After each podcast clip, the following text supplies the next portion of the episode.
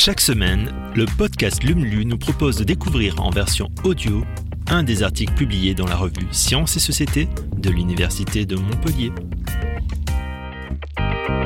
Objets de soins et d'innovation médicale, instruments de performance ou lieux de socialisation, c'est au corps et à ses mouvements que ce 20e numéro est consacré. Alors, faites bouger vos méninges en écoutant LUM.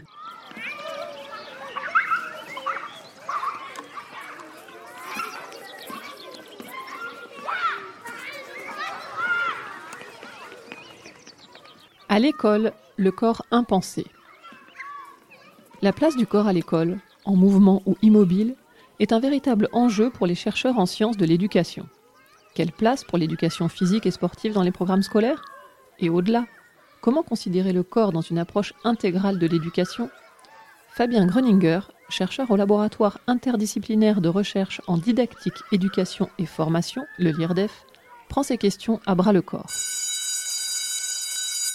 Vive le PS C'est le tweet publié le 7 août 2021 par le ministre de l'Éducation nationale, de la jeunesse et des sports pour féliciter les sportifs médaillés aux Jeux olympiques de Tokyo. Le succès de nos équipes illustre la qualité de l'enseignement de ces sports à l'école. Complète Jean-Michel Blanquer à destination des basketteurs, handballeurs et volleyeurs tout juste titrés. La réussite de ces athlètes est-elle vraiment attribuable à ces fameux cours d'éducation physique et sportive dispensés au collège et au lycée? Ce n'est en tout cas pas toujours l'avis de ces champions qui se sont empressés de le partager. Ce ne sont pas les deux minuscules heures d'EPS par semaine dans mon emploi du temps de collégien qui m'ont insufflé l'envie de jouer au basket, a réagi le basketteur Evan Fourier dans une tribune publiée ensuite sur le Huffington Post. Ces deux minuscules heures pour les élèves du lycée, c'est même un volume horaire en régression dans le secondaire, ajoute Fabien Groninger, chercheur et maître de conférence à la faculté d'éducation de l'Université de Montpellier. Et pour les plus petits, ce sont 30 minutes de sport par jour qui sont en vigueur depuis fin 2020 et l'après-Covid. Une injonction jugée paradoxale par Fabien Groninger.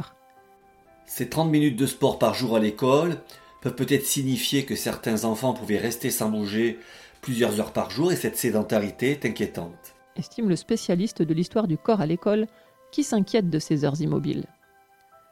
Rester sans bouger à l'école, c'est justement une des contraintes sociales propres au système scolaire, pointée du doigt par le chercheur. C'est un corps obéissant, domestiqué et normalisé que l'école française a modelé à travers la forme de la salle de classe où les enfants sont assis toute la journée. Des journées où le sport peine encore à se faire une place, alors même que l'éducation physique est intégrée à l'école de longue date sous une forme très différente des pratiques actuelles. La Troisième République lui a assigné des finalités civiques, patriotiques, hygiéniques et économiques.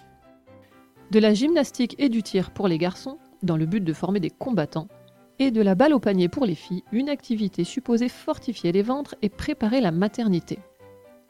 La dimension sportive, elle, n'est prise en compte que beaucoup plus tardivement. Et il faut attendre 1962 pour que la naissance de la discipline soit officialisée, tout en peinant à s'imposer. D'ailleurs, les enseignants d'EPS, qui dépendaient d'abord du ministère de la Jeunesse et des Sports, n'ont été intégrés à l'éducation nationale qu'en 1981. L'éducation physique et sportive reste une matière qui doit constamment réaffirmer sa légitimité face aux disciplines dites intellectuelles et les enseignants souffrent parfois d'une forme de condescendance inconsciente de la part du reste du corps enseignant, se trouvant trop souvent réduits au rôle d'animateur scolaire. Et au jeu de la répartition des heures d'enseignement, c'est bien souvent qu'on déshabille le prof d'EPS pour rhabiller le prof de maths ou d'histoire-géographie. Pour le chercheur, cette structuration par discipline, où chaque matière tire la couverture à soi, limite une vision d'ensemble à l'origine de clivage dont l'EPS est une des premières victimes. D'ailleurs, au-delà de la dimension sportive, c'est aussi toute la question du rôle du corps dans les apprentissages qui reste posée. Le dualisme corps-esprit marque l'école française à travers la dichotomie entre les apprentissages cognitifs et les apprentissages corporels, manuels et émotionnels. Cette hiérarchisation du corps et de l'esprit traduit une méconnaissance des mécanismes d'apprentissage, de motivation et d'intérêt des enfants. Détaille Fabien Groninger qui déplore un corps impensé à l'école.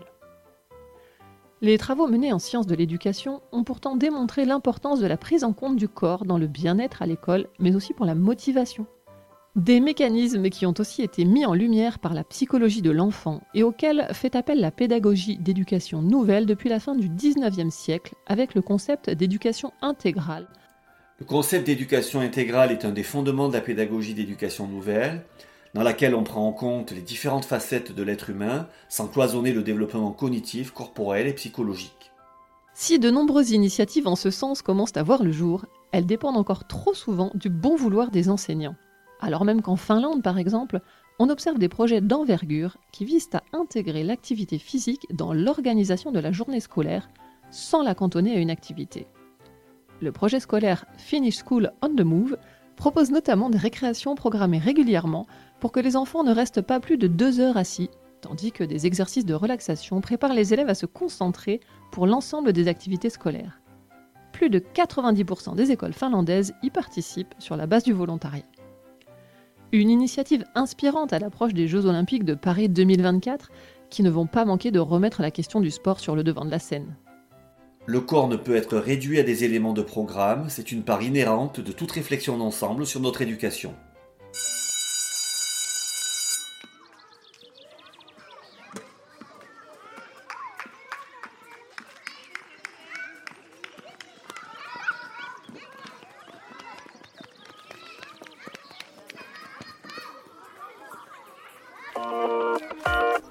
Merci d'avoir écouté ce nouvel épisode de Lumlu.